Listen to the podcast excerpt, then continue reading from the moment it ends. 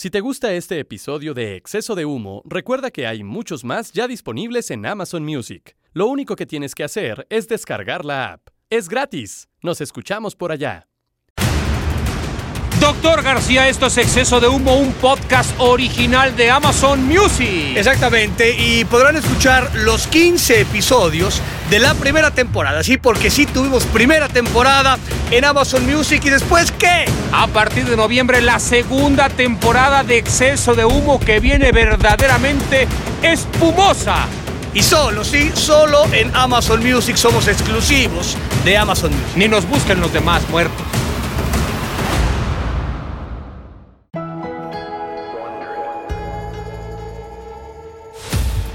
Si crees que tu vida es complicada, imagínate la de estos dos farsantes con gloria que tienen que cargar con la cruz de la fama y la fortuna por el mundo. La vida no es fácil. Martinoli y el Dr. García bajan de sus pedestales una vez más y las ponen en el banquillo de las celebridades para deleitarnos con sus voces y las de sus invitados en este podcast Amazon Original. Aquí está Exceso de Humo, el podcast del momento que taponea la banda más ancha cada que se estrena. Y desde ya, una joya que debes portar con orgullo. Ya comenzó Exceso de Humo. Este podcast contiene lenguaje explícito. Otra vez hemos llegado de forma estelar para todos ustedes, doctor García, en Exceso de Humo. Podcast Amazon Original. Me gusta, doctor. Oh qué, bueno, qué bueno que ya no es muy específico diciendo de, ¿no? Eso es lo que más me gusta, que usted ya tiene ese tipo de parámetro. evolucionado. O sea, ¿qué, Sí. qué número es este? Debe ser como que nuestro Es podcast mil. que... Mil, ¿Mil? mil. Estamos cumpliendo ya mil ediciones. O sea, sí siento que hemos hecho mil, pero... hemos sea, trabajado más aquí que ya lo que, lo que hacemos no- cotidianamente. en todo- güey, ni, ni en nuestra casa con nuestros hijos, güey. ¿Dónde es el momento cuando usted más ha trabajado, doctor? Porque yo recuerdo alguna ocasión que usted, pendejamente, eh, en Buenos Aires, ¿no? Usted venía de ser futbolista estelar, figura, seleccionado, jugador europeo, tal. Sí. Y un día vamos a la Copa Sí, o Libertadores. sea, pero también, o sea, en, en contexto esa situación Sí. era...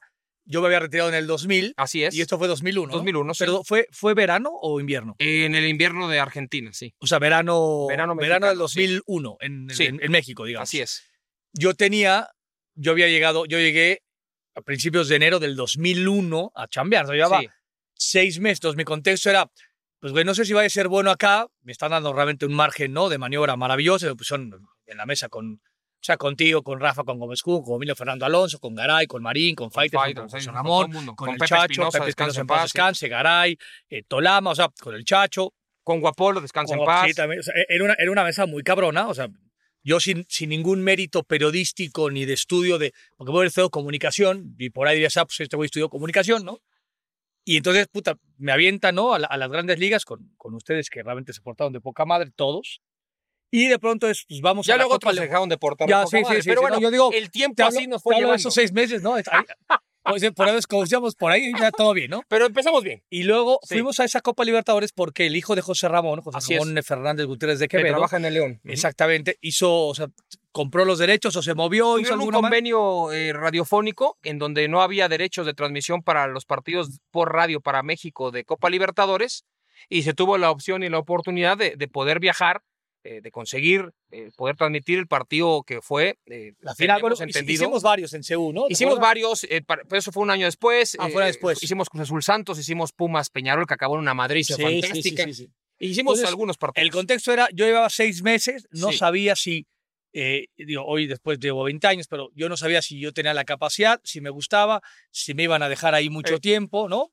Entonces, pum, Pero Copa Libertadores. contextualice también antes un poco, porque llegamos al punto en donde estamos trabajando un chingo para Amazon y sentimos que son mil programas. Sí. Eh, pero el hecho es, ¿cuánto tiempo es lo que un futbolista se lleva del día trabajando? para, para más o menos Sí. contextualizar, más o No, menos. ho- ho- Hoy creo que sí están ya, ya rozan las 5, 6 horas, 7, Ajá. ¿no? Y, y bueno, y si ya vamos a Alemania, ya las Italias y tal, pues ya, ya podemos hablar de, de una jornada laboral normal, ¿no? Este, encima de 8 horas. A, a mí en, la- en mi época, o sea, si cuentas desde que sales a tu casa hasta que llegas a la, a la tuya, ¿no? De o sea, regreso, desde que te vas de tu casa y regresas a tu casa no, no que vale eran- porque Sí, eran 6 hay gente que se chinga No, no, tres no, horas yo- para llegar a su Yo viví en Ciudad. Satélite. ¿no? Que era un suburbio en el norte de la Ciudad de México. Sí. Y eso que no había segundo piso y tal, te estoy hablando de mil- 1323. Yo sí me chingaba. Yo en satélite y me iba a Cuapa con América, a Ciudad Universitaria con Pumas y luego a Coxpa con la Atlante, que eran distancias de Yo por lo menos me, me sembraba, digo, al principio era en metro y en camión y demás, este, y luego me tuve la fortuna En que coche, mi sí. papá me compró mi coche y ya luego me compré yo el mío, pero bueno, no bajaba de una hora ida y una hora, hora y cuarto de vuelta. Pero esas sí. no cuentan. Esas no cuentan. Sí, Ya, laboralmente, cuando usted pasa tarjeta y dicen ya llegué, aunque sea rascarse los huevos, porque usted viene que se lo rascó bastante, Sí, pero cuando uno entra, digamos así, No, estacionas el coche, así. Si- Sientas al vestidor, o sea, llegas media hora antes, tiene un. Yo sé, pero usted estaciona el coche, es una hora antes. saluda, cuando no es famoso, pues ya llegas, directo, pero cuando eres famoso, por ahí hay gente saludo, que está para la foto y el autógrafo. Sí, sí, de la puerta de maratón de Ciudad Universitaria, el que te Cuando habla. entras al pinche vestidor, ya estás en la oficina. Ahí, a Digamos, partir de ahí, que media hora antes del entrenamiento, entonces, pues sí, Sí. sería una mamá decir que llegaba una hora antes. No, media hora, media media hora hora. antes. Y vamos a poner promedio dos horas y media, tres, así cuando muy cabrón. Son de tres horas, digamos. Tres horas Tres diarias. horas en un entrenamiento así largo, que antes son los de lunes y martes. ¿no? ¿Usted es de buen dormir? Yo sí. ¿Ocho horitas, más o menos? Sí, sí, o sí, pero igual menos, pues yo, O yo- sea, sí, siete, ocho horas. tiene 11 horas. Le, le sobran ya 13 horas. Esas 13. otras 13 O horas, sea, qué chingado Dos hacía? horas, o sea, Dos horas de trayecto, una y no, una. Sí, sí, y luego pues, dos horas de comida, cabrón, ¿no? Ok. Y dos horas de cena, ¿no? Ah, cabrón. Oiga, usted. Pues, ¿qué come, cabrón? Me, gusta esto de la sobremesa, güey. y es en un día normal, güey. No, pero sí, sí te queda, o sea, e, en el... Te me- quedan 5 o 6 horas Y que así- dices, ¿y ahora qué hago, ahora qué pedo? ¿No? Yo la, la, lo que sí tuve es que, más allá de que no era tan buen estudiante y no estudié una carrera que me gustaba, porque estudié contaduría pública, este, eso me ayudaba un poco. Luego me madreaba, pero luego me ayudaba. Sí. Ibas, de, ibas de clase de 4 de la tarde a 10 de la noche. Ese era el, era el horario. Y luego los viernes era de 4 a 8, con que las últimas dos horas es este, ¿Y en España, doctor, qué hacía? Por ejemplo, En España, de Madrid. Yo me, me metí, en Madrid no. En Madrid sí no me metí a estudiar. Este, no, ahí, ahí ahí sufrí para adaptarme. No estuve una chingada. Y luego en San Sebastián Sí, me metí a relaciones, no, A ver. carrera de relaciones públicas. ya entiendo todo. Había, no, había, una, había una, una maestra vasca, güey. que ¿Era por eso? ¿Por lo no, que no, ibas? no, güey, pero no. O sea, güey, pero, o sea, la mujer más guapa que he visto en mi vida, en ¿Tanto mi así? vida, ¿Tanto así? la maestra. Y luego, y fui ¿Qué la- edad tenía la maestra? la más maestra, menos, yo- más yo- que tú. Yo he tenido 25 años, 26, si Sí. me fui de 22, 25 años. ¿40 años la maestra? No, no, no, ¿35? no, 30 bajos. Y la fui y la encaré.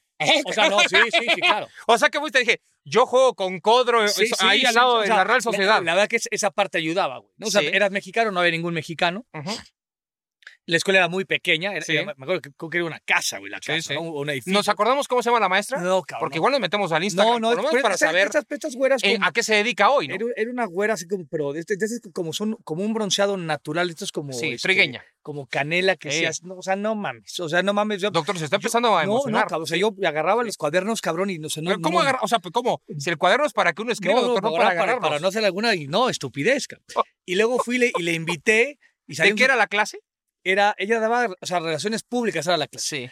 Creo que la carrera, no sé qué chingados era, porque esto- ¿Y tú ya querías que fuera Relaciones Humanas, la clase? exactamente, exacto, Sí. no, interhumanas, güey. No sé, yo sé. Y voy le digo, y, y- y me acompañó, y fuimos a tomar un café. ¿Le la- llevabas la manzana diario, la doctor? manzana, Le quería llevar No, la vieja cosa. usanza, maestra, Quería yo morder manzana. la manzana, güey. No, No me digas. La de Adán y ¿Y Eva. qué pasó ese día del café? No, o sea, bien, platicábamos, poca madre, muy, Te o sea, dijo, muy cordial ella. niñato, tío. Y luego me, sí, o sea, me dijo, este, o sea, yo le dije, oye, pues salga, o sea, sigamos saliendo. Ajá. Y es porque aparte es eso del café o echar una chela en, No, España- normal, es en normal. Europa es como, claro, ¿no? O sea, igual no son ni, no pretendes, pues, Es otra, es otra forma de es ver otra las cosas. como de, de- Sí. de relacionarte y tal. Es como muy normal ir a un bar o una cafetería y tal. En otros países eso lo haces y es que ya estás esperando a... Sí, no, ¿cómo? Meter, meter gol. el sí, sí, ya está, sí, sí, sí. Y entonces le dijo, pues salgamos y tal. Me dijo, pues me dijo, no, no, no, pues no. O sea, había una diferencia de edad no, no muy marcada, cinco o seis años, no mucho. más. Mentalmente seguro sí había una No, gran no, seguro, seguro. Y, Te este, rebasaba Y algo eh, dijo, mucho. no, yo doy clase en la escuela, tal, ¿no? Por ahí se la sacó. No, y está me bien, me doctor, batió porque eso está en- elegantemente. en- Pero Digamos, sí, después, muy de, después de la Rosca Pérez, no doctor. voy a ser que la pinche Rosca escuche este pinche podcast. eh, es la es vieja uno de los más, podcasts más escuchados. Seguramente algo sabrá. ¿eh? es la vieja más, o sea, la vieja La, que la, la, mujer. la chava, o sea, pero que más me ha sacudido de que la ves y dices, no. O sea, o sea, que si era de...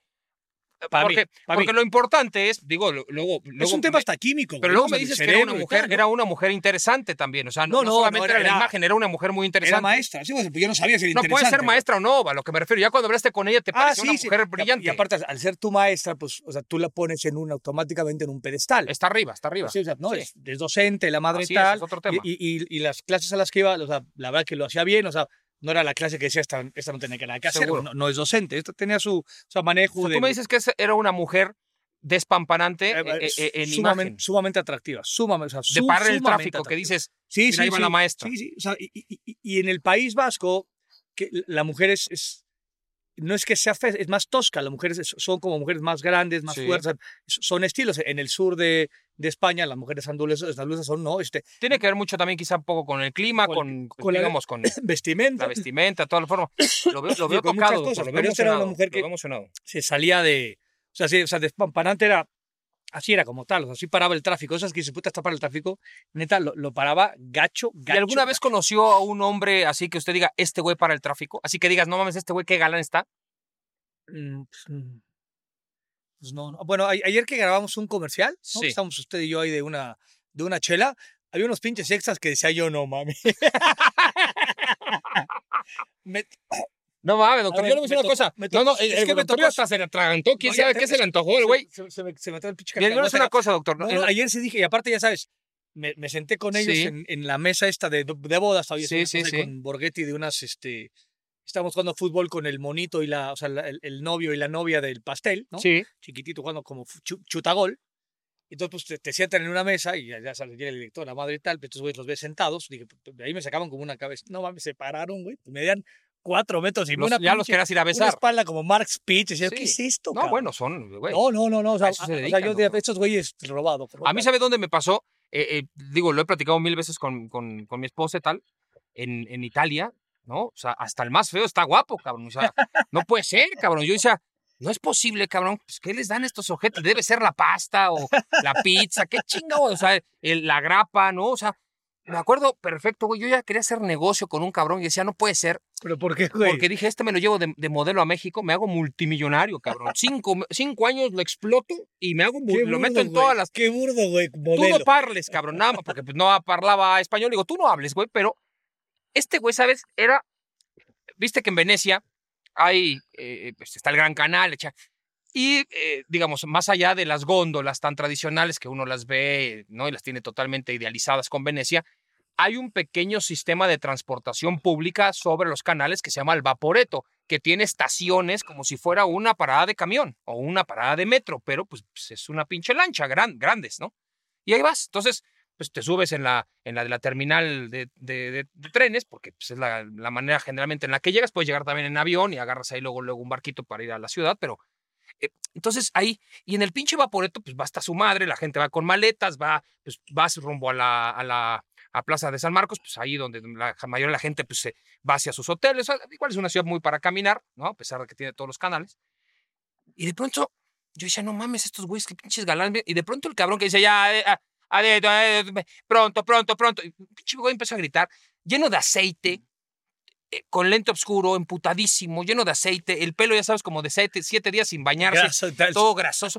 Era, entre que era, debe ser, el, eh, eh, era el mecánico del vaporeto, se chingaba, y era el güey que pues, era una masa ah, para cerrar el vaporeto, digamos, ya te metían y te empujaban como si fueras una pinche vaca, entrabas al vaporeto. El güey lo que hacía, aparte que estaba, se ve que era el, el que le chambeaba lo- en lo mecánico, el cabrón era el que le daba la indicación al, al, al- navegante de vámonos, güey, ¿no? Ya arranca, ya está todo libre. Era el que ponía, digamos, la cadena para que nadie, nadie ya pasara hacia el vaporeto ni que nadie se pudiera ya salir. Eso era el cabrón, o sea, a eso se dedicaba, estaba toda madre, ¿no? El güey se ve que como buen italiano no sabe si está enojado o no, porque todo el mundo pinche grita y la chingada.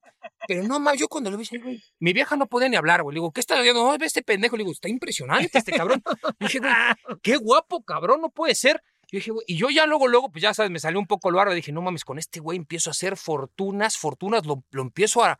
Ahora sí que como si fuera artista de en palenque, en palenque, lo voy regenteando el puebleo y me hago millonario. O sea, publicidad, yo ya me veía las publicidades ahí. Dije, no, pues este güey anunciando el shampoo y anunciando el chocolate y, y lo que sea, güey.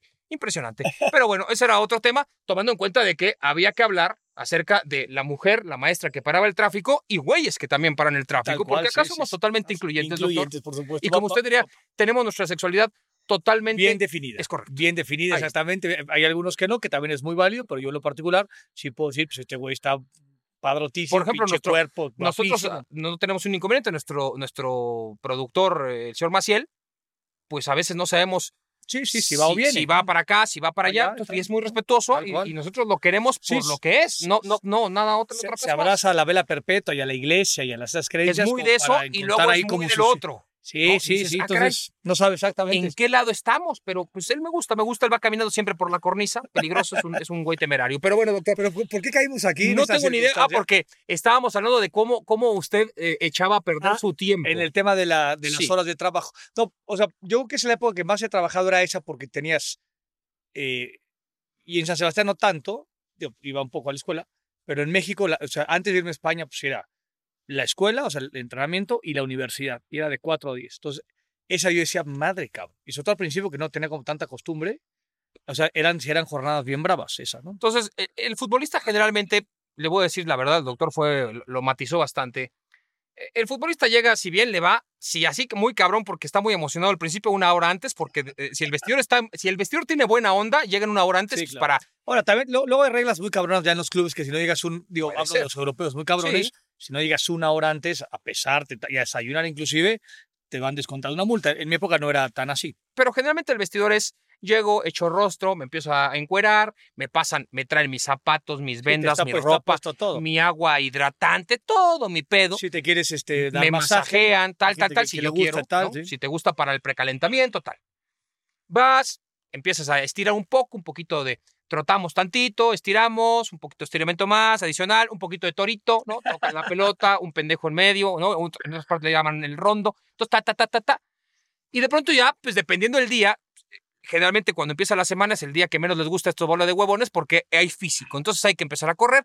Hoy generalmente ya se corre con el objetivo de tener un balón Sí, y eso sí, a- a- alienta mucho a lo mental. doctor. Sí, en, en esa parte de evolutiva, sí, lo que dicen, inclusive creo que el, el- mayor precursor de esa parte eh, es, eh, digo, es en la época contemporánea, pero es, es Guardiola. ¿no? O sea, creo que Guardiola, él dice que no hace un solo ejercicio si no tiene que ver con balón. Y eso no exime que, que trabajen físicamente a un, a un tema importante, ¿no? Eh, Te da un objetivo.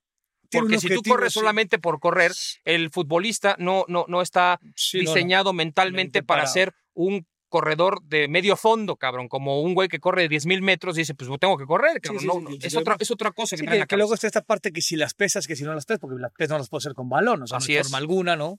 Entonces, o sea, creo que sí en eso ha evolucionado mucho, porque antes era así, lunes, había días que no veías la pelota y dices, madre, cabrón. Ah, Es O sea, correcto. O sea, a Las pretemporadas, güey, y te no quieres veo- matar. y no ves la pelota y dices, madre, cabrón. ¿no? Sí, sí, las pretemporadas, doble turno, doctor, físico, físico, decías, Güey, sí, o paremos sea, la- no es paremos que están en Cancún, pero no me toques, o sea, Sí. en Cancún no vemos ni la No, no playa. ver ni la playa. Es correcto.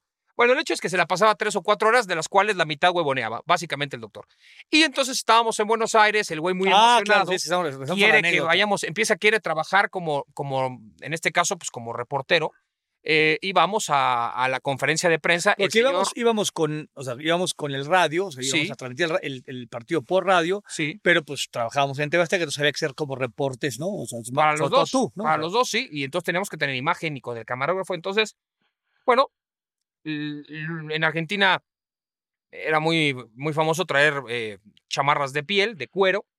Y entonces, bueno, ya teníamos identificado un lugar en donde pues estaban de buena calidad, un poco más baratas de lo que se vendía en las, ti- en las tiendas más... Este, Era- También es cierto que, si no mal recuerdo, fue uno, la- una de las crisis importantes en, o sea, en cuanto al... Justo nos tocó antes. Sí. Fuimos antes de que Bueno. explotara la crisis del 2001. Que aparte era que decían que, que, que previo antes que estaba, no sé si Bill Clinton en Estados Unidos, puede ser.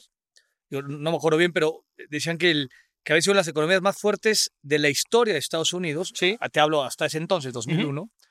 Y que Argentina estaba peso dólar, güey. Estaba, Cuando estaban, fuimos era estaban 1-1. uno a uno previo a la, a la hecatombe La que se hecatombe vino. vino meses después. Y aparte, incluso en Argentina en ese entonces llegó un- una época en donde se hizo un pacto en donde los argentinos no necesitaban visa para entrar a Estados Unidos. Duró muy poco tiempo, pero hubo ese nexo, o sea, y estaba uno a uno. Era una ridiculez, Sí, era sí, una sí, para barbaridad. cualquiera, digo, o sea, salvo quitando Sí. países, ¿no? Este, de, de altísimos Sí, muy complicado, muy complicado sostener eso. Era, un, era una venta de humo peor que este programa. ¿no? Eso sí que era un exceso de humo que te cagas y de pronto apareció lo del corralito, eh, retomaron los bienes, no se podía sacar dinero, un desmadre que también lo platicó el señor Sacheri en uno de sus libros. ¿no? El hecho es que, bueno, pues el doctor quería, estaba muy motivado y le dije, mira, y también quiero ir a comer bien. La chinga le digo, está bien, vamos a hacer todo, pero tenemos que primero la chamba. Sí, sí, está bien, está bien. Entonces el güey se levanta muy temprano, toma un cafecito, agarra una galleta, pues yo me pinche palmo una fruta y un, un, un pebete que es un este, es como un sándwich, un- una torta de jamón con queso y me la chingo, ¿no? Y vamos al hotel de concentración del Cruz Azul porque tenía, nos iba a dar una entrevista, Madre Santa, el, el, el expresidente del club. Que luego fue el mismo güey que pedía que no fuéramos a. Pero, ¿y nos dio la entrevista? Sí, ¿Hablamos nos él? dio, nos ¿Sí? las dio. Ahí en la Recoleta nos dio la entrevista. En lo que nos las dio y bajaban algunos futbolistas para estar ahí regenteando entrevistas para protagonistas en la tarde, eh, eh, la situación fue que pues pasaron, pasaba tiempo. O sea, entonces yo ya estaba acostumbrado, yo ya tenía cerca de siete años de estar trabajando ocho, en donde sabía que como reportero, pues no es como tú llegues y ya pactamos y de pronto pues sí aparece, aparecen este, los invitados como hoy, que los tenemos pactados para una hora y, va- y tenemos la charla. No, eso no era así. Eh, era, pues si cae un güey chingón, si estar te ahí, llevas sí. bien con otro, bajará. Si, si están encabronados contigo, no baja nadie. No había fechas tampoco, no había una orden en donde Sí, decían a tal hora. Sí, que ahora es mucho más profesional, o Así sabes es. a qué hora bajan, ¿no? O sea, Antes te era más de relaciones públicas, de Sí, sí, que... échame la mano. O era, era mucho más un- de un tema periodístico, Así es. ¿no? O sea, digo, O de hoy- que un güey lo agarraras pendejeando en la tienda de la- del, del hotel, pum, ¿no? le caías directo, oye, güey, dame un minuto, y ahí lo agarras parado cuando está tragando unos chicles. O sea, era así. Entonces, entre que agarramos este, que bajó Cardoso, que nos echó la mano, que entrevistamos al presidente del Cruz Azul, y, de pronto pues llegó Trejo, el técnico, y luego teníamos una conferencia de prensa en otro hotel medianamente cercano para eh, de la Conmebol, que iba a dar los últimos indicios de lo que era el tema seguridad y cómo se accede al estadio y cosas por el estilo para que el mundo supiera los que iban a cubrir el evento, cómo estaba. Entonces el doctor nos acompañó. Yo entre esos lapsos, yo pues, en una tienda me chingaba un chocolate y a ver, pásame un agua y unas galletitas y yo le ofrecí al doctor el doctor, no, no quiero, no, No, quiero. yo, no o sea, güey, pues, yo estaba pensando en este, voy a decir, voy a comer bien, aparte en Argentina. Te vas a chingar un 3 Nos kilos de carne. Exacto, no, vamos a comer de ¿Eh? poca madre, ahí en Puerto Madero, la Sí. chingada, este, ¿no? Y tú seguías con esa... Con, Sí, decía, sí, "Pero sí, yo la tenía clara, galleta". yo la No, no, no. Bueno, Sí, que no, o sea, no, no me quiero, o sea, no me quiero joder, no, la, la, la comida que la estoy saboreando desde, Endenan. Así es. Y entonces, bueno, pues de pronto fuimos a, a Munro, un, un- un barrio alejado de donde estábamos, porque ahí nos habían dicho que las mejores chamarras, que eran Ah, las mismas sí. que se vendían comercialmente en otro lado, pero con otro precio. Pues Estaban muy chingonas, nos compramos. Estaban buenas, compramos varias. Había una tienda deportiva medianamente cercana. El doctor compró incluso una camiseta de River del centenario porque cumplía 100 años Ah, ese año. es. Compraste otras de Boca y tal. Y de pronto vamos a la bombonera, cruzamos toda la ciudad otra vez para ir a hacer eh, enlace para protagonistas, presentar las entrevistas que habíamos hecho previas de Colmebol de Cruz Azul. Bla, bla, bla, bla. Un enlace con Faitelson que hace poco sacó una foto que estábamos ahí con él afuera de la bombonera. sí, tú venías, este, este, este y yo veníamos agachados como si nos estuviera regañando, güey, ¿no? Yo ya yo les había cagado, seguramente alguna pendejada habían hecho. Entonces estábamos ahí y luego nos dice Faitelson, ¿y qué van a hacer rato? No, vamos a ir a hacer otra cosa. Y este, no, vamos a ir por las chamarras. Me acuerdo ya perfecto. Fuimos primero a la tienda deportiva, después del enlace de Boca íbamos a ir por las chamarras y luego íbamos a ir a comer. Entonces le dijimos, vamos a ir por las chamarras. Acabamos de hacer el enlace, fuimos por las chamarras. Me acuerdo perfecto el doctor afuera de la bombonera con su pinche bolsa de, de- con las camisetas. Y se salía la de River, cabrón. Le dije, güey, ¿por qué no guardas esa puta camiseta? Porque en cualquier momento nos van a matar, güey. O sea, no estás entendiendo bien gallina, el cabrón, concepto, siendo, cabrón, tú, ¿no? siendo tú de River. güey. Entonces yo lo chequé y dije, güey, guarda la camiseta de River, pendejo, no la vayas a sacar aquí, porque acá, pues digo, ahorita los muchachos no están, pero ¿para qué queremos calentar a la gente, no? Y entonces, va, fuimos, hicimos las chamarras, el doctor llega fascinado, nos dieron tres y media, cuatro de la tarde, tiempo de Buenos Aires, y vamos a Puerto Madero. Llegamos a Puerto Madero y había 20 restaurantes, uno más cerrado que el otro. Dices, chingale, cabrón, pues ¿qué pasó? No, pues son las 4 de la tarde, ¿qué pasó? ¿Qué pasó? 4 de la tarde, no. Y las parrillas ya para abajo. Y una vez que la parrilla se baja, no hay forma alguna que te digan, sí, pásate, güey, te hago unos huevos. No hay forma, cabrón. La parrilla está abajo, se acabó, se acabó el, el, el carbón, se acabó todo. Y el pinche doctor se empieza a poner como puto loco. Eres un pendejo, no he comido nada. Le dije, güey, si quieres lo único que eh, en Buenos Aires, en ese entonces, lo que es como en México las taquerías son las pizzerías, nos podemos ir a chingar una pizza, güey. Estás pendejo. Digo, los de mozzarella están de poca. No, cabrón. Con faina, no, pendejo. Se, se me cayó, se me cayó el sueño de comer una puta carne de esa- Me de insultaste, locura, pero mal pedo, de todo. Se metió el thriller, el hombre que algún día cargó los citles del doctor en sus casas, en sus borracheras. Y de pronto me dice, hijo de puta, te sientes el rey de Buenos Aires. Güey, Me empezó a decir de todo, pobre diablo, güey, de todo. Yo le dije, güey, pendejo, yo no, cabrón, yo hace años que no, que no- yo- primero yo no acostumbro venir a estos restaurantes, ahora puedo, tener- ya tengo algo de dinero, pero yo no comí en estos restaurantes, yo no tengo ni puta idea, son restaurantes para turistas, güey. Eh, pero Que cierran de a las 3 de la tarde y luego Cabrón. a las 8. en Argentina se desayuna a las 7, se come a las 12 y a las 2 ya no hay una puta persona comiendo, güey. Entonces, a las 7 de la noche vuelven a abrir, levantan la parrilla y ahí es hasta morir. Y ahí sí, pero güey, pues nos tenemos, o nos esperamos hasta las 7, pero luego tenemos que ir al puto partido, entonces ya no hay tiempo, hay que tragar lo que sea. No, pendejo. Y entonces Faitelson desde Las Lilas, un restaurante muy famoso, Ah, sí, sí. ahí nos empezó a manotear. El güey había llegado después del enlace de protagonistas y nos empezó a manotear para decirnos, oye, cabrón, este, pues aquí les guardamos unas ensaladas y unas pinches empanadas. Estaban buenas, pues fue lo único que tragamos.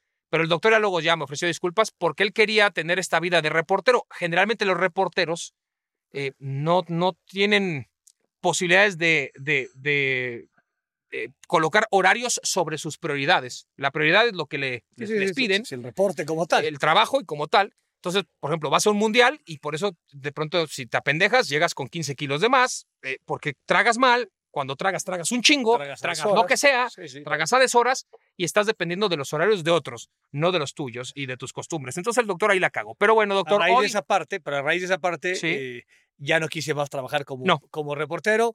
Periodista nunca fui. hasta como- entonces, ahora que es la, desde ese entonces que fue, se Ah, fue eh, día, que exacto, que fue un día nada más. pasaron hasta- 20 años, doctor. Hasta es en exceso de humo, que puta madre. Me traen, cabrón, Dios santo, Jodido. ¿no? no. ¿A dónde vas, papá? Yo dije, ya les dije, ya les dije, voy a hacer el podcast de Amazon. Ya dije. 20 años, doctor, pasaron para que tuviera que volver a Para que trabajar de yo a laburar, a laburar. Pero bueno, vamos brevemente con el tema del día, doctor, que nos parece presente bien. aquí las castañedas. Después de hablar de mujeres y hombres que paran el tráfico, vayamos al tema de hoy. Hay quienes aseguran que la vida es mejor en pareja. Además del Dr. García y Martinoli, la historia del universo tiene millones de duplas memorables. Laurel y Hardy en la comedia, Bonnie y Clyde en el crimen, Romario y Ronaldo, Jordan y Pippen. Sin embargo, sobrevivir como dupla no es fácil. Y aunque vistos desde fuera todo parece amor y armonía, por dentro casi siempre se tejen historias donde sobraron las mentadas de madre y los desencuentros. Pues no es fácil encontrar la comparsa ideal. Hoy, el tema al centro de la mesa en exceso de humo es... Las duplas. Las duplas, doctor García. Yo le voy a recordar rápido los duetos, pero en este caso duplas. Las más famosas de la época medianamente contemporánea. La Rorro y la Sasa. Este era Romario. Romario y Ronaldo. Un Romario ya veterano y un Ronaldo muy joven, Sí. sobre todo 97. Eh, Copa América, Bolivia. Que aparte, te voy a decir, de- inclusive hasta antes, porque nos tocó enfrentarlo, y Claudio Suárez, Claudio Sí. Suárez, eh, que no lo conozca, que El emperador. el emperador, el jugador con más presencias en la selección, nacional, un tipo exitotísimo, ¿no? Eh, Jugador de muchísimos mundiales. eh, decía, puta, vamos a enfrentar a Ronaldo y Romario al mismo tiempo. Sí. Y él hablaba puntualmente de que de pronto estos güeyes eran a, lo- a los, mejor que a los mejores que enfrentó, por ende, ¿no? Eh, enfrentó a muchos delanteros, pero eran, eran, eran todos poderosos. El güey siempre decía es, estos güeyes se perfilan de forma perfecta. O sea, si, van a si la pelota viene hacia su mano derecha, entonces están perfilados con la pierna derecha hacia donde viene la pelota y con la pierna izquierda se colocan hacia donde yo vengo. Entonces estos güeyes me picaban a la espalda y yo iba para atrás y estos pim, ¿no? Regresaban por la pelota. Y si no, de pronto, y- hacía que se botaban, yo salí hecho la madre a anticiparlos, la dejaban entrar y se iban. O sea, nunca he sufrido tanto con esta, est- esta fórmula, ¿no? E- Esta pareja de, de Romario Ronaldo, por la forma en cómo se posicionaban para recibir la pelota. Ya luego cuando la tenían hacían este magia y la desaparecían y demás cuestiones. Decía, pero estos güeyes tienen el, el grandísimo éxito que tiene una forma de perfilarse que resulta imposible por más que estés a centímetros de distancia de estos cabrones, de poderles anticipar, ¿no? O, o- o ganarles el espacio atrás para que... Dice, porque si yo me iba para atrás, güeyes la recibían, me ponían de frente, me pintaban la jeta. Quería anticiparlos, picaban hacia atrás, la pelota filtrada y puta, pues a cagar contra el hacían caca. portero, ¿no? Una dupla que Brutal. aparte del, del nombre, Rorro y tal, Sí, estaba cagado. él una calidad brutal, ¿no? Brutal. Porque Sí, los dos. fueron campeones eh, de- del mundo, uno jugando, el otro en la banca, muy joven, Ronaldo, en Estados Unidos, el otro era figura junto con Bebeto. Luego fue campeón del mundo también en 2002, ¿no? Metiendo los goles. Así goles, es, así es. Y eh, en el 98 hubo un tema muy fuerte de, Rona- de Romario, en donde se peleó con. Con, Con eh, Zagallo, con y con Zico, porque Romario siempre dijo o pensó que Zico había sido el que no quiso y que aconsejó a Zagallo. Zagallo dijo que pues, prefería llevar a Edmundo porque no llegaba físicamente y no llegaba a cumplir una lesión justo dentro, durante el Mundial, podía cumplir el tiempo de recuperación Romario, entonces por eso no lo llevó y luego Romario pintó a Zico en un baño este, en un restaurante que él tenía, o sea, Sí, sí, un, no. un- un congal. Pero, pero bueno, y Romario siempre ha sido un tipo. eh, Ronaldo da la impresión, por lo uno que ve, y, lo- y Jorge Campos que nos conoce y nos platica mucho sobre ellos, eh, y lo- cuando lo hemos llegado alguna vez a cruzar, da la impresión de que es un tipo mucho más afable, más tranquilo, más como de la buena vida y que no. Y, y, y Romario le gusta mucho también la fiesta, el otro, pero es un tipo mucho más intempestivo en, en la- en No, el bueno, diálogo y en las formas. este, Es político. político, también, ¿no? Fue- ¿eh? No sé si fue senador y demás cuestiones. Sí, mucho- más directo, más fuerte. Mucho más bravo, sí. Sí, el otro es más, más como enlongado, Sí, ¿no? sí, es como, que de, viva la eh, Pepa y, este, eh, y todos somos amigos. Que tiene y- sus conceptos claros también, pero, él es como más light en sus formas y el otro sí es mucho más. Ese es como dual. el otro Voy es contra dual. todo, o sea, Sí, sí. y chingue a su madre y vamos contra todo, ¿no? Y la otra era la Sasa, doctor, que era Salas y Zamorano, Zamorano. ¿no? O sea, Salas que ya vino en la última etapa a jugar al fútbol de México y que de todas formas le fue muy bien, terminó siendo campeón con el América. Zamorano. Eh, digo, Zamorano y Salas, que fue un futbolista rutilante que pasó de Universidad de Chile a River y de River eh, de- de- en su tramo largo, ¿no? Porque antes Estos venían de fueron, Temuco. fueron al Mundial en el 98 estos, ¿no? En Francia, sí. Estos dos. Sí, ellos fueron, calificaron después de Sí, no sé en, cuántos mil- años en a Chile. 1500 años. Sí, sí, sí, sí. Años y años llevaba Chile sin calificar y de pronto aparecieron con esta, eh, con esta dupla fantástica. ¿Alguna otra dupla que usted se acuerde, doctor? O sea, así como Manolini y Chilinsky, como sea, Tintán y Me Marcelo. gustaba mucho el gordo y el flaco, ¿no? En estas, estas caricaturas de eh, blanco, no, no eran caricaturas, este, pero eran en blanco y negro, ¿no? Sí. Este, que aparte er- eran, er- eran como muy burdas. Eh, Y, y había otra que me gustaba, que no era dupla, era, era, pero era Benny Hill, ¿no? que, la pasó, que la pasó Así es. y, y cuando pal- pa- no, le pegaban al peloncito chiquito, ahí no era una dupla como tal, ¿no? pero de ese estilo. Pero podemos decir Benny y Gil, para que vea que sí, ya usted que es Hill. dupla, pendejo. Era un solo güey, pero Benny y Gil. Pero Ya. el, el gordo flaco me, me gu- me gustaba mucho. No sé si era en Canal 5 o en Canal 9, ¿no? Que te pasaban estas, Así este, es. que en esta- estas series. eh, Me, me gustaba, me parecían o sea, muy torpes y muy burdo, ¿no? Él era, era como. ¿Batman y Robin le gustaba, doctor? Sí, ¿El Batman gordo no le gustaba? El, el- el de cuando hacían pum. Sí, ese estaba de poca madre. Era tan rústico que, que, estaba que poca aparte era madre. como pijama, traía una pinche pijama azul, era como Sí. una pijama. Blue Demon y el Santo, doctor. Eh, yo- o usted no, no es, es mucho que yo no soy tan fan de esa. Bien entendido, me- gusta, un pero no, no soy tan conocedor del, del tema, pero creo que esos dos güeyes, no, o sea, con total respeto, son unos pinches dioses también, ¿no? Que creo que lo- el, el cine también los terminó llevando a que fueran los, los este, superhéroes mexicanos, ¿no? Sí, sí. Porque pues, durante mucho tiempo también fueron rivales, ¿no? En el ring. Sí, que, que eso ayudaba a esa parte, ¿no? Así es. Sí. O sea, ¿qué otra dupla así como de. ¿A usted con de quién hizo mejor dupla cuando jugó fútbol? ¿Con quién se que sintió más cómodo jugando en dado caso? Porque a usted le tocó la época de 4-3-3, pero luego mucho tiempo la de, la de dos delanteros. Sí, sí, o sea, yo con David Patiño, o Ujú. sea, en Pumas, ¿no? podemos ir por equipos. fíjate.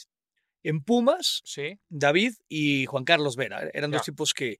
O sea, porque Aspera, Aspera como su, su forma de Pasar no le hablaba a nadie. ¿eh? esa entrada, pero luego su forma de asistir, lo que sí me acuerdo que Aspera, él no te tiraba diagonales de 40 metros a la espalda. Entonces, si la tenía Aspe, yo tenía que correr, ¿no? Muy alejado porque venía un buen madrazo porque tenía muy buena pata zurda. Pero no era tan fino en, el, en la asistencia, él tenía otras habilidades, muchas habilidades, pero esa no era tan. Vera y Patiño eran una cosa de locos. Con ellos dos hice una buena dupla. Luego, si hablamos de Atlético de Madrid, con Futre un poco, ¿no? Aunque Futre tenía la parte esta como muy gitana, ¿no? Eh, Él, él- él es gitano, ¿no? Sí. Eh, portugués, y así jugaba. Entonces, él, él no se vinculaba con nadie. Tú tenías que encontrar la forma de cómo, A ver cómo viene hoy. cómo- no, o sea, qué iba a hacer, ¿no? Entonces, e- era un tema bien Pues complicado un porque... desborde, doctor, en, eh, en carrera. Sí, sí, o sea, entonces no sabes cuándo te le iba a tirar el centro, si iba a rematar a portería, si te iba a paredear, si iba a tocar de una, si iba a arrancar. O sea, Sobre todo era más pe- peligroso, me imagino, y para lo que tú estás diciendo, me imagino pensar cuando arrancaba por derecha, porque el güey conducía siempre por izquierda, y por ahí punto que cuando vas por la izquierda siendo zurdo, dices igual te tiene más chance centro. que mete el centro sobre la marcha. sí, sí, pero aquí es para Acá enganchaba como siete veces, güey, hasta encontrar la zurda bien. y ya no- y no, no había forma. Schuster ahí fue, ¿no? Un tipo importante. En la Real Sociedad, pues no jugué basura, entonces ahí no hubo Con vínculo Codro ibas a hacer, pero pues al final creo que fuiste con el defensa central, lo- sí, lo voy a lo con López Ufardo, 80 ¿con quién fue, doctor? Con el AME, en el AME, ¿con quién? Con Arconada, con, cabrón. Arconada, con Arconada, no mames. Este, en el América, fíjate, con el que mejor me, me vinculé fue Leo Rodríguez, Ah, con Leo Rodríguez. Con Leo Rodríguez. Míralo, Calusha, ¿no? con Calusha. con Calusha. Eh, Sa- Sa- con Saguito no tanto, porque Saguito era de estos eh, segundo delantero goleador. ¿no? O sea, Saguito no está históricamente, digo, seguramente debe haber tenido varios pases de gol, pero No era un asistidor. no, no. Era no, un goleador más. Era un segundo delantero goleador, ¿no? Entonces ahí, ahí este, con Blanco apenas empezaba, entonces no, no, no, no tuvimos así como un vínculo muy fuerte. Con Calusha era, eh, inclusive con Villic no, porque Villic era centro delantero 9, rematador. Era con, con Kalusha.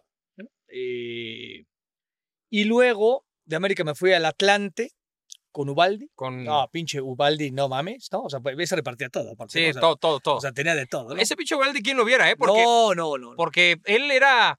Mata las callando. No, no, o sea, Mauricio Garcés es una pinche caricatura. Sí. O sea, Mauricio Garcés y Sócrates, güey, sí, juntos. sí. ¿Quién te junto diría? con- que aparte, o sea, que lo diga yo, ¿no? Porque era enano, pelón, o sea, güey. No, no. un- Y venía del Atlas. no, güey, no, no mames. tú, Qué bueno, bendito sea el señor, que aún juega en el América, hijo de puta. O ¿no? venía de Tigres, venía de Tigres, ¿no? Había estado en Atlas, luego pasó a Tigres. Tigres, sí, sí, y luego haber- pasó al pues sí, Atlante por ahí, el ¿no? Atlante Estuvo. fue la última. Él jugó en Independiente en Argentina, y Sí, era Independiente. Y, y era de estos extremos viejos, ¿no? O Sí, sea, el extremo volador. exacto, que el güey sí se sacaba gente y te tiraba. Entonces con Ubaldi se, Sí. y, co- y con Carvajal. Ah, oye, ese güey son de esos pinches misterios de la, Este de es, la- que su- dices, ¿cómo mierda subvalorado cabrón. Tenía, Sí, tenía aparte, talento, ¿eh? Entonces que decías, este güey es como, tiene cuerpo de contador. Era un güey ¿no? de Cruz Azul. Sí, o sea, Cruz Azul y luego pasó al Atlante. ¿no? Azul no tuvo mucho chance, el Atlante jugó muy bien. Sí. Miguel Mejía Barón le ayudó muchísimo, pero el güey sí lo veías y decías, madre, pues este güey nos viene a pagar la nómina, cabrón, ¿no? Pero no, por un tema de demeritar, o sea, de esos güeyes que tenían las, digo, yo nunca fui güey muy mamado, pero esos güeyes que tienen la, el muslo y la pantorrilla igual, o sea, Ajá. que dices, es un, ¿Así era Carvajal? es un tubo nada más que con una rodilla, o sea, dices, este güey no, no ha corrido más de 10 metros en su puta vida, ¿no? Ese güey me puso todos los pases de gol. Luego del Atalante fui a Morelia. En Chivas no nos dijo, doctor. En Chivas, en Chivas. Chivas Ramón Ramírez, una Sí. pinche cosa de locos. Manolito Martínez, Sí. Con el cabrito no había forma alguna. El cabrito era, guardando proporción, era futre, cabrón. O sea, este hijo de puta A ver qué hace. tira el centro, no, recorta, ya, ya piqué, ¿no? Voy a esperar a que recorte, ya centró. No, ma- yo le decía, Pero no hay momentos en los que eso se tendría que no, entrenar, no, yo le, yo le decía al pinche Tuca, este cabrón, ¿no? Juega extremo derecho. Le digo, este güey corre más en horizontal que en vertical. Le voy a grabar la, la pelota en el lado extremo y güey, la cortaba la cancha, pero no avanzaba tres metros para adelante, güey. Sí, sí, todo. Y- y- y- amplitud, amplitud. Llegaba hasta el otro lado. Él hacía sus propios cambios de juego. No seas hijo de tu, ¿no? Que Manolo Martínez, que ese güey podía estar mirando hacia allá, o sea, hacia, hacia la derecha, y el hijo puta te tiraba unos centros que decías, no mames, parecía el exorcista el güey. Con Peláez no, porque éramos, no, o sea, no, no- éramos complementarios, ¿no? O sea, no nos asistíamos el uno al otro. Eh, Chima Ruiz y Ramón Ramírez, Ramón era, y Coyotito también. muy bien. Atlante, ya decíamos Ubaldi, Monarcas, Alex Fernández. Con y Alex el, pa- Fernández. Y el Pastor Lozano. Un Ay, Pastor. no, el Pastor, o sea, si yo tengo también que elegir de entre los güeyes más cabrones que he visto que me tocó jugar con él, ese cabrón. ¿Pastor? No mames. O sea, el problema es, el, el tema es que se dejaba. era un tipo muy regordete y demás, pero igual hacía unos pases que decías, güey, ¿cómo vio este espacio? ¿Cómo encontró el espacio? Y ¡pac! ¿no? Una puta fiera. Y ya con el Puebla, pues ya No, con pues ya no. No, ya ¿Los con entrenamientos nadie con quién? Y en selección nacional, sí, sí, eso estuvo raro también, cabrón, ¿no? Porque No, bueno, en selección también va cambiando mucho, doctor, ¿no? sí, no, o sea, Porque pero son muchos años y, sí, y o sea, algunos por ejemplo, cambian. pues, eh, hermoso, o sea, digo, Pablo de los güeyes de adelantes. Con el, con el maestro Galindo, ¿no? Que era- e- es el tipo más asistente. Pues jugué con Hugo, pero pues no éramos, ¿no? Con David Patiño nunca tuvimos la misma dupla. Que en Él Pumas. seleccionó mucho, entonces no, no- no tuvimos muchos partidos juntos como con, en Pumas. Eh, Con Aspe ya habías dicho mismo. el tema. Sa- no, Sa- no, Marcelino tampoco era un tipo tan Con Ambriz tampoco, pues Ambriz No, venía muy de atrás, un muy de atrás. Un tipo que circulaba la pelota, ¿no? O sea, eh, hablando de los de mitad para con el cadáver, pues ahí, ahí te encargo. Luis No, Miguel pues. Salvador era un cometuercas, ¿no? Entonces ahí, este...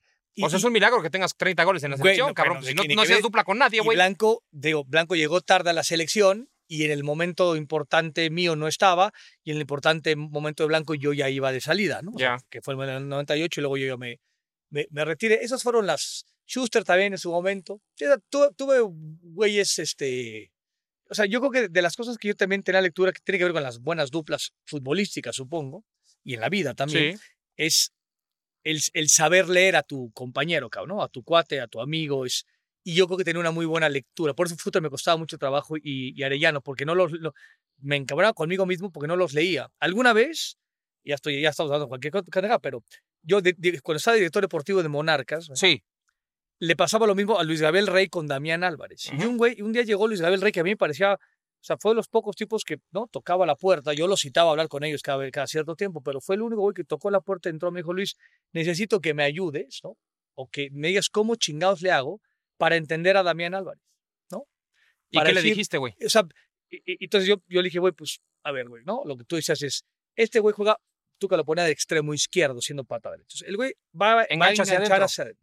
Entonces es, lo peor que tú puedes hacer es acercártele, porque no te la va a dar. O sea, entre más lejos tú estés de él, cuando está pegado a la banda, no, pero cuando él enganche, no te acerques porque no te, no te la va a filtrar, no te va a parear. O no va a buscar tirar, hacer pared. o va a tirar un segundo, segundo posto. Yo decía, güey, yo la parte que te es, cuando él engancha, cuando él haga un parón, aléjate, cabrón. O sea, Vete al segundo aléjate palo. a cierta distancia, no, que, que- que te pueda meter un pase, pero si tú pretendes venir a participar, y, y le explicaba un poco lo que yo viví con fútbol, lo que Sí. viví con, ¿Y con- qué te dijo el güey? este, me dijo, sí, pues voy a intentar y tal. O sea, tampoco es que le haya resuelto yo la vida. Le dije, eso va, tienes, tienes que entrenar, tienes que hablarlo con él también, ¿no? Con esto es, oye, cabrón, pues cuando hagas el primer parón, pues igual yo me voy a mover a tal lugar. O sea, te vas poniendo de acuerdo. Pero le costaba mucho trabajo a Luis Gabriel Rey, ¿no? Y, y tipo un colombiano decentísimo, ¿no? Puta, digo, como la mayoría de los colombianos, educadísimo, correcto, o sea, buscando solucionar un tema, decir, es mi pareja, porque a Luis Gabriel Rey y Damián Álvarez, esta Ujú. pareja, y era una pareja dispareja, porque no se, no, no se lograban este, vincular, cabrón. Y hablando de parejas, doctor García, tenemos al invitado. ¿Tenemos otra pareja? Así es. Madre de Dios. Ellos jugaban a Servando y Florentino, uno de los duetos más famosos de Venezuela. Crecieron juntos y tuvieron en casa a dos grandes artistas que los inspiraron. Su vida no podría ser de otra forma. Vieron la fama desde afuera y ahora la viven en persona a través de su presencia en la música.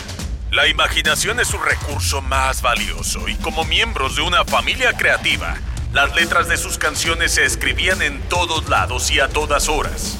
Ahora, esas letras se han interpretado por Ricky Martin, Miguel Bosé, Carol G, Cristian Castro y otros grandes exponentes de la música contemporánea. Del reggaetón y la música pop son un referente. Y hoy, están en exceso de humo. Ahí está, doctor García, otra presentación estelar más que tenemos aquí en Exceso de Humo, que es... Nuestro podcast Amazon Original. Sí, ya deja de tragar cacahuats, que tenemos entrevista estelar, te lo pido, Oye, por aparte, favor. quiero, porque aparte la- la- los per- personajes que vamos a Sí. charlar manejan el, el inglés como dioses. Espero que no haya yo este, desvariado con mi. Amazon Original. No estamos como para andar presumiendo nuestro inglés. Mau, Ricky, ¿cómo están? Un placer estar con ustedes, saludarlos. Es un, Hola. es un lujo para Oh, nosotros. hello. How are you? Everything okay? Yeah, Ah, yeah. mira, no, mira, yo- mentira. O sea, la, la verdad, Mau, si- siento que manejamos el mismo nivel de inglés. O sea, sí, sí Te siento estás que estoy juntando como con muchos cubanos, ¿eh? Se te nota ahí el acento. No. Oye, la partieron, la partieron. Sí, la verdad, Amazon Originals. Ah, mira, mira, ahí está. Mira, Este, este ya, ya me corrigió Me gustó. Gacho, el yo chirriqui. podría decirlo también como en acento británico, ¿sabes? A ver, a ver, a ver. Voy. Pero espérate, no me hagan reír. Amazon Originals. ¿Sabes? Mira, como algo. Y tiene que ser como con la voz súper súper profunda, ¿sabes? Como para que suene como una película. Amazon Originals. ¿Sabes? Algo así. De hecho, deja, déjame contarte, Mau, tengo rápido una anécdota. Mi, mi esposa vivió 11 años en Londres y ella habla el inglés británico. Cuando ella me trata de leer algo en inglés, que de por sí yo tengo un inglés bastante triste, no entiendo un- una chingada. O sea, digo, ¿qué carajo me está diciendo? Y un día estábamos en, en Vallarta, en, en una playa mexicana, íbamos a bucerías. Eh, un amigo, Luis Felipe, nos, nos dijo, vayan al restaurante Marx, ¿no? Marx, ¿no? Como Marco, Marx, va. Claro, Y madre. entonces estábamos buscando, no encontrábamos, no había en ese entonces todavía el GPS que ponías el nombre y salías, y de pronto vamos llegando ahí a, a, a bucerías, y a una señora que vendía lots en la calle, mu- muy, amablemente le dije, voy, pregúntale a ella, y le dice, señora, ¿cómo está? Buenas noches, perdón, ¿me puede decir dónde está el restaurante Mox? Le digo, ¿cómo?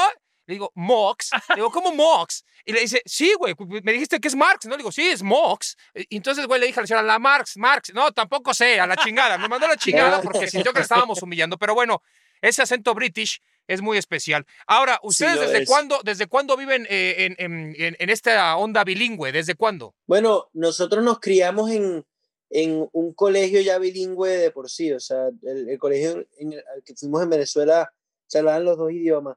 Y a los 10 años míos, casi 11, y los 7 años de Mao, eh, nos mudamos a Miami. Y, en, y ese septiembre empezamos colegio en, aquí.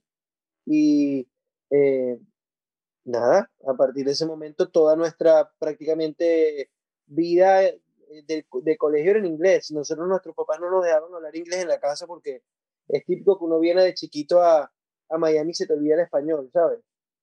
Y en nuestra casa no nos dejaban hablar inglés.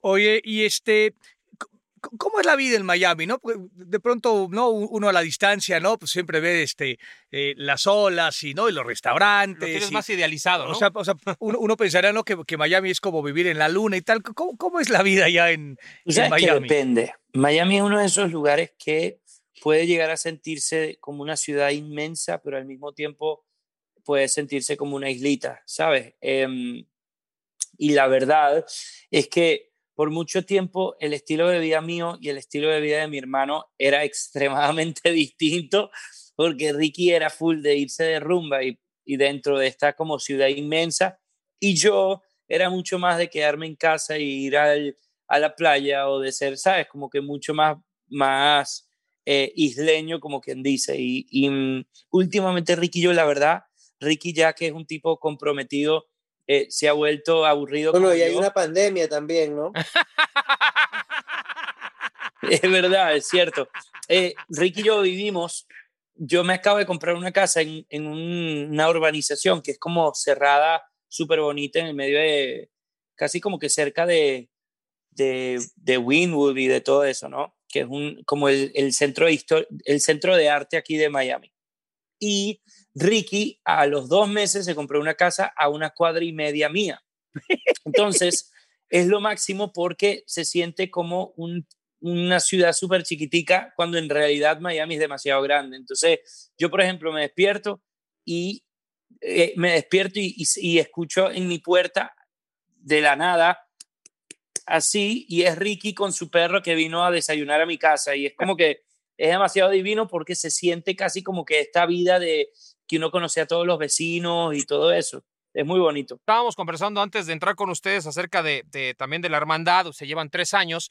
Eh, ¿Siempre estuvieron súper unidos o hubo un momento más allá de los gustos de que a uno le, le, le gustaba estar de fiesta y al otro un poco más, eh, digamos, eh, más natural en, en, en, la playa y, e irse a dormir temprano? Eh, ¿Tuvieron diferencias en algún momento en donde uno no soportaba al otro por la edad? No, no, no que no nos soportáramos para nada, pero, pero sí teníamos, por ejemplo, un dist distintos círculos de amigos muchas veces o, o o el grupo de amigos con el que yo me iba de fiesta, a veces también coincidíamos de tarde y tal, pero, eh, pero sí, o sea, yo creo que la mayor diferencia que teníamos era que llegaba, terminamos en el estudio, Mao se iba a dormir y yo la seguía. Y Mao se despertaba y hacía sus cosas de la mañana y yo seguía durmiendo. Sí, pero nunca fue por edad, ni tampoco fue por, como por gusto. Bueno, en realidad el único gusto distinto era ese, era el que a Ricky le gustaba eh, la rumba y que yo era un poco más tranquilo, pero más allá de eso nunca tuvimos como tanta separación. Es más, creo que tuvimos separación cuando Ricky se mudó a Los Ángeles eh, por cuestiones de, pues, de estar viviendo Lejos, en claro. ciudades distintos, pero, distintas, pero nos hablábamos todos los días digo, aquí, aquí hicimos la, la tarea y, y, por lo que entiendo, ustedes empezaron chambeando con su papá, ¿no? Eh, como baterista y como primera, primera guitarra. ¿Lograban diferenciar esa parte, no? De, o sea, no de ser nada fácil que de, de pronto, no, sea tu papá y de pronto sea con el que toques y demás. ¿Cómo, cómo, cómo manejaban esa relación en casa y, y, en el escenario, digamos, ¿no? De, de papá y luego, digamos, compañero o jefe de, de, claro. de gira. Eh, bueno, lo manejábamos muy bien, o sea, sabíamos que cuando arrancaba el ensayo, cuando arrancaba las horas de trabajo, pues trabajábamos, pero, pero, y era literalmente ser excelente en lo que uno hace y punto. Pero la ventaja de sí ser hijo de nuestro padre y girando con él es que él también disfrutaba mucho tenernos a nosotros ahí, entonces nos íbamos a su, en los horarios de él, no en los horarios de la banda, ¿sabes? Nos íbamos en el avión con él o eh, íbamos a almorzar y conocíamos todos estos lugares espectaculares eh, de una manera diferente, porque capaz íbamos a almorzar y me tocaba irme al ensayo después, pero eh, fue un tiempo muy bonito donde como padre e hijos estuvimos constantemente, prácticamente 24 horas al día juntos, porque estábamos para arriba y para abajo. Un, año hicimos 54 conciertos solamente en Argentina, entonces imagínate cuántos conciertos no hemos hecho nosotros con nuestro padre durante ¿qué? cinco o seis años que estuvimos girando con él. ¿Hubo algún momento eh, en la carrera de, de, su papá, de Ricardo Montaner, cuando, eh, pues, digo, termina siendo una estrella multitudinaria en, en Iberoamérica y más allá?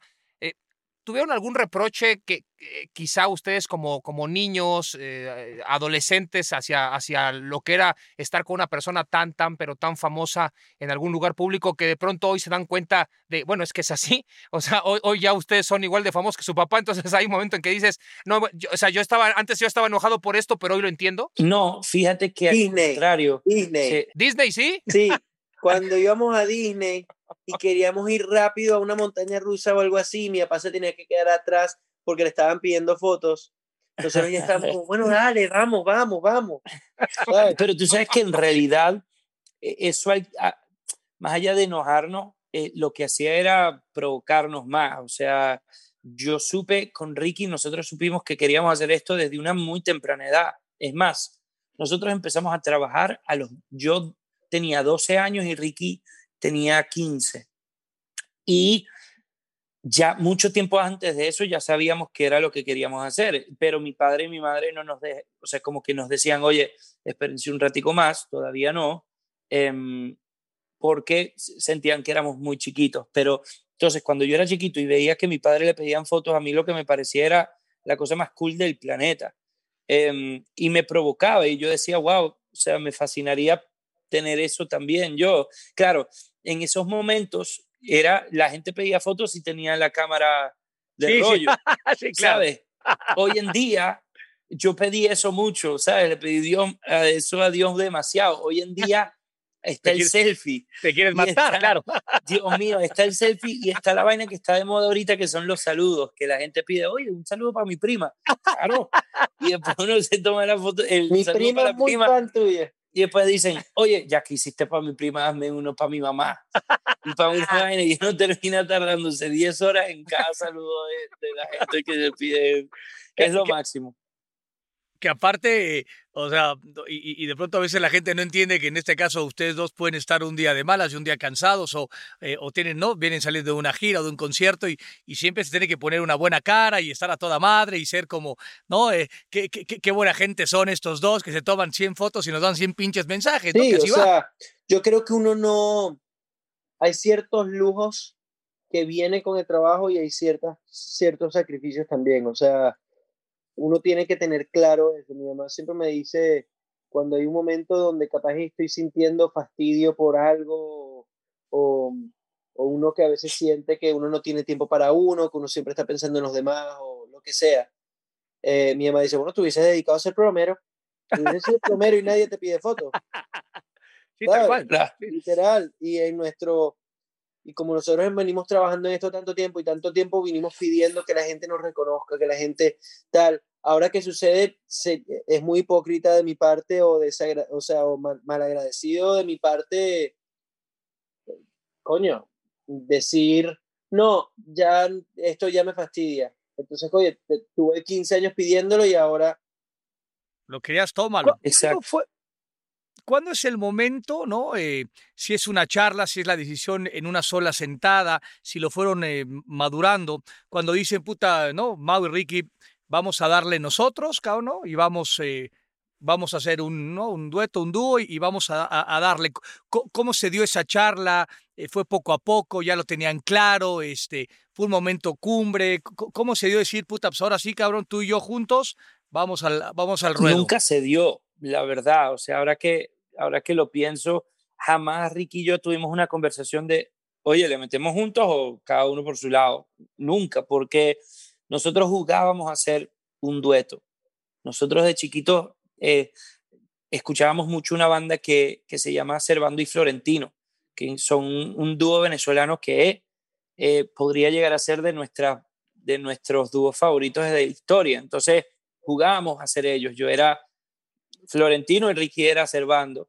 Y ya cuando llegó el momento de tomárselo en serio, esa era la manera que nos gustaba. Y, yo hoy en día le doy gracias a Dios porque la verdad es que pienso en, en esta carrera solo y no sé si me encantaría. O sea, yo, yo tengo demasiada admiración por la gente como mi padre o gente como Camilo que logran hacer esta carrera en solitario porque es que es muy jodida y, y tiene momentos de, de unos contrastes muy cabrones, porque uno puedes estar en la tarima y todo va de, de, maravilla, pero en el momento que te bajas y te vas solo a tu, a tu, a tu Hotel. cuarto hotel, es una picada para abajo, es un, es un barranco. Entonces, la verdad es que mm, yo doy gracias a Dios porque todo lo que yo he podido vivir, los altos y los bajos, los he podido compartir con mi hermano. Hablamos mucho siempre de, de- de- de su papá, ¿no? Pero, pero bueno, su señora madre también tiene mucho que ver porque uno empieza a leer su carrera, es cineasta, ha trabajado mucho en televisión, ha formado parte de su familia de una de, la- de los, de los creadores de contenido más grandes de Latinoamérica en su momento, como fue Venevisión, eh, y eh, no, en, novelas y tal. Bueno, no- el doctor García estaba enamorado de Greta Colmenares, por ejemplo, eh, de Grecia Colmenares, Grecia Colmenares en, en, Topacio. Y, y, mm, y, bueno, también habría que decirlo, eh, ella ha formado parte inherente, ahora que hablamos de duetos y ustedes lo han mencionado, ustedes son uno de ellos, pues es un dueto con tu señor padre porque les- le, le hacía los videos musicales y todo, o sea, ella también participa con ustedes en eso, ¿qué tanto les fomentó más allá de, del amor a los estudios y a, a esta carrera y a, centrarse en, en, en- en mantener la humildad y, y- y ser trabajadores? ¿Qué más les, les fomenta su mamá con la experiencia que ella tiene? Bueno, nuestra madre en nuestra casa es la, la persona más creativa de todos. Si yo te enseño las obras que, que mi mamá estaba haciendo ahorita, que de repente un día se despertó con ganas de hacer obras hechas en acrílico y esto y lo otro, o sea, no, no lo crees, es una locura. Mi, mi mamá es la, eh, aparte de obviamente todo lo de los videos que estás diciendo, yo creo que lo más importante es que en nuestra, en nuestra crianza se, se promovía mucho o, o nos empujaban nuestros padres siempre eh, a, seguir, a, a seguir volando con la imaginación. Cuando uno vaya empezando a ir al colegio y a una temprana edad, la imaginación empieza como a borrarse, ¿no? Empieza como a, eh, todo es más con hechos, ¿no? Más que, eh, que la habilidad de, los de los niños de, de poder, qué sé yo, jugar con la imaginación. Y en nuestro caso, mi mamá siempre empujó la imaginación. Nosotros hacemos hasta el día de hoy Santa todos los años. Todos los años viene, Santa Claus los 24 de diciembre en, la noche a, a traernos los regalos. Yo soy un tipo de 30 años. Cuando lo pasamos todos juntos, eso sigue sucediendo. O sea, la imaginación es algo que, y esa magia es algo que es parte de nuestra, que ha sido parte de nuestra crianza desde siempre. Y eso te ayuda a hoy en día en la carrera en la que estamos poder crear los visuales que creamos, la música que creamos, las canciones que creamos, porque mucho de ello se basa de nuestra propia imaginación. Nuestro último sencillo, Ouch, habla de una pareja, el tipo estaba distraído buscando por otros lados y viene otro tipo y le roba a la novia, o sea, o lo roba la mujer. Eso no tiene, eso no es algo que estamos viviendo mi hermano y yo en este momento. Pero la imaginación nos deja meternos en distintos papeles y que la gente pueda sentir que realmente estuvimos viviendo eso cuando lo cantamos, porque nos metemos en ese papel gracias a nuestra imaginación y ese impulso que nos dio nuestra madre desde muy chiquito. Y hablando de, de la familia, eh, ya tuve la fortuna de estar con, con Camilo, ¿no? Aquí en este, en este podcast y es, este, pues es, es, su, es su cuñado. ¿Cómo es Camilo como cuñado? Ya lo conocemos como, como artista, pero ¿cuál es la opinión de ustedes como cuñado y también, por supuesto, como, como artista, este, este pinche bigotón? Ese pinche bigotón. Mira, em, primero, espérate, Ricky, ten cuidado porque a veces creo que estás tapando el Ah, el micrófono tuyo. Sí. Es que lo Eh, estaba agarrando con esa mano. Yo sé que un ustedes todos lo pensaron. Somos Yo sé que respetuosos, los dos cabrón. lo pensaron, pero no tenían la bola de decirlo en ese momento. ¿Sabes qué es lo que pasa, Mau? Nosotros les hemos dicho de eso a los futbolistas y ya no nos hablan, cabrón. Entonces por eso entrevistamos ahora artistas, güey. Ni modo que empecemos a reclamar, ya tampoco nos van a hablar, cabrón. no, de nada, de Perdón. nada. Aquí Mira, estoy ya. em, Camilo es un tipazo. Camilo es un tipo que, que vive cagado de la risa y eso a mí me, me fascina. Y la risa de Camilo, de hecho, es contagiosa. Entonces, uno vive muerto de la risa gracias a que él se priva también, ¿sabes? Entonces, em, yo me acuerdo perfecto el día que, lo, que nos conocimos. Ya llevaban varias semanas o meses que mi hermanita me había dicho, oye, em, conocí a este tipo, me gusta, eh, hace música. Claro, cuando dice hace música, ya Ricky y yo automáticamente dijimos, uy, y sí. ¿Sabes? Como que un, otro que viene y tratando de meterse a la familia que... ¿no? Em, Una eso más. escucha- sí, exacto. En eso escuchamos una canción que él le escribió a mi hermana y, y los dos hicimos y que, coño, el tipo sí es talentoso, ¿no? Pero, o sea, ya ahí ya habíamos decidido, ya es talentoso, ya eso lo sabemos. Ahora tenemos que ver que sea un tipo que respete y ame a nuestra hermana. Entonces, en ese momento nos conocemos con Camilo en un viaje que habíamos hecho en familia, ¿no? Y nos tocó compartir cuarto entre él, Ricky y yo, ¿no? Claro, ese era como ya veníamos, ya veníamos predispuestos porque esa canción que le había escrito a mi hermana, hay una frase que decía, yo te imaginaba desnuda y como Sí. que la imaginaba desnuda, a ver, cabrón. Eso ya, sí, eso nos un poco nos como que nos, nos sacó No, ¿cómo? pero ¿Cómo? Esto es para matarlo. Y aparte, la otra, ahí, ahí como que se durmieron porque hubieran hecho antes que Maluma la canción esta de Felices los tres, ya no los cuatro, los tres en el pinche cuarto, ¿no? Oh, no, ahí nosotros lo íbamos, lo íbamos a joder. E- En esa justo nos tocaba compartir cuarto Ricky, Camilo y yo. Y ese era el momento de, ¿sabes? De ya caerle a golpe. Em, pero de momento, de la nada nos hemos empezado a morir de la risa, de no me acuerdo que una bobada.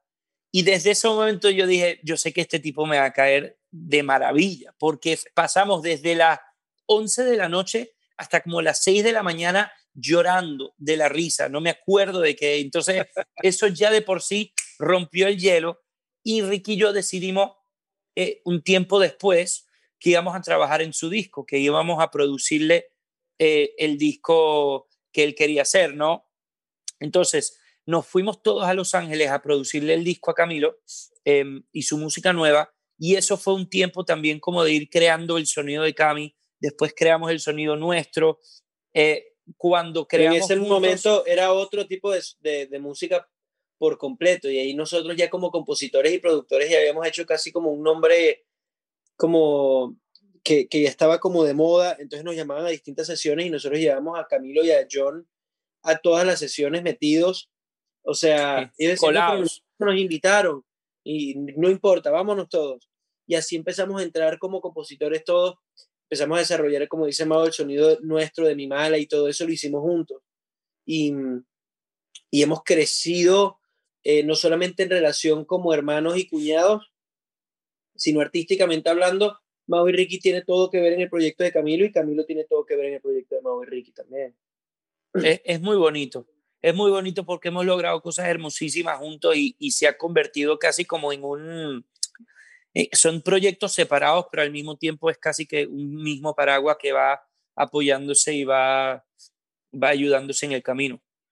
Que aparte lo, lo, platicamos con, ¿no? con el tema de, de, su padre, que no debe ser un tema sencillo, ¿no? Porque aparte, eh, este yo somos menos artistas que el carajo, entonces, pero el artista es mucho más sensible, es mucho más empático, o sea, tiene, tiene emociones mucho más profundas, entonces combinar esta parte familia, trabajo no debe ser un, un, tema, eh, un tema menor. Tu hermana, ¿no? Su hermana es, es igual de talentosa, o sea, su mamá, su papá, o sea, e, es, es una mezcla de talento y de emociones que, que, que, que hay que canalizar de forma correcta. No, y de ¿no? egos. De egos. De egos y de todo, que uno, oye, todos los artistas tienen ego.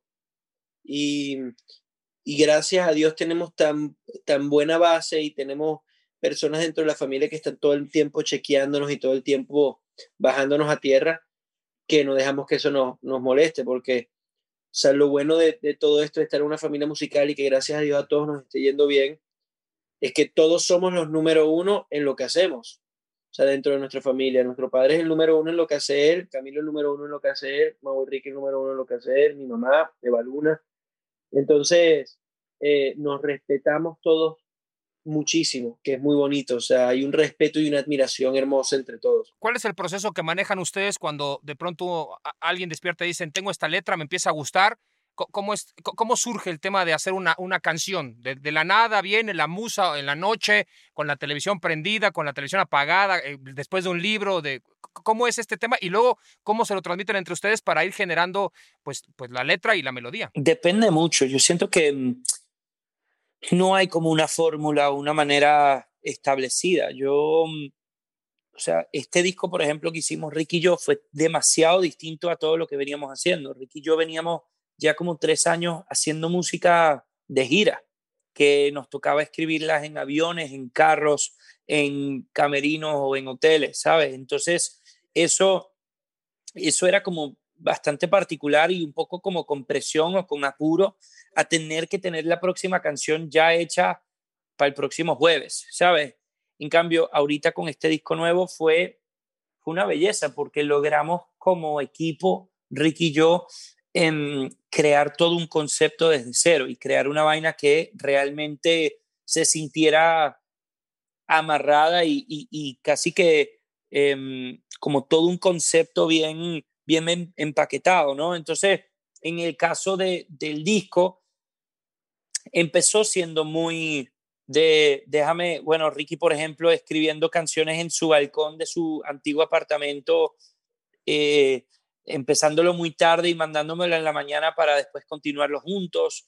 Y después cuando ya avanzamos en el proceso de, hacer el disco, nos quedamos, o sea, nos mudamos Ricky y yo a nuestra casa de estudio por tres meses a terminar de escribir el disco y hacer todo un, un proyecto. Entonces, todo varía. Lo que sí te puedo decir es que siento que mm, lo más bonito de todo es esa relación que tengo mi hermano, con mi hermano eh, a la hora de hacer música. Nosotros em, tenemos algo que siento que no existe en nadie más y es una química espectacular a la hora de escribir que solamente él y yo entendemos. Y sucede igual cuando estamos arriba de un escenario y es demasiado bonito.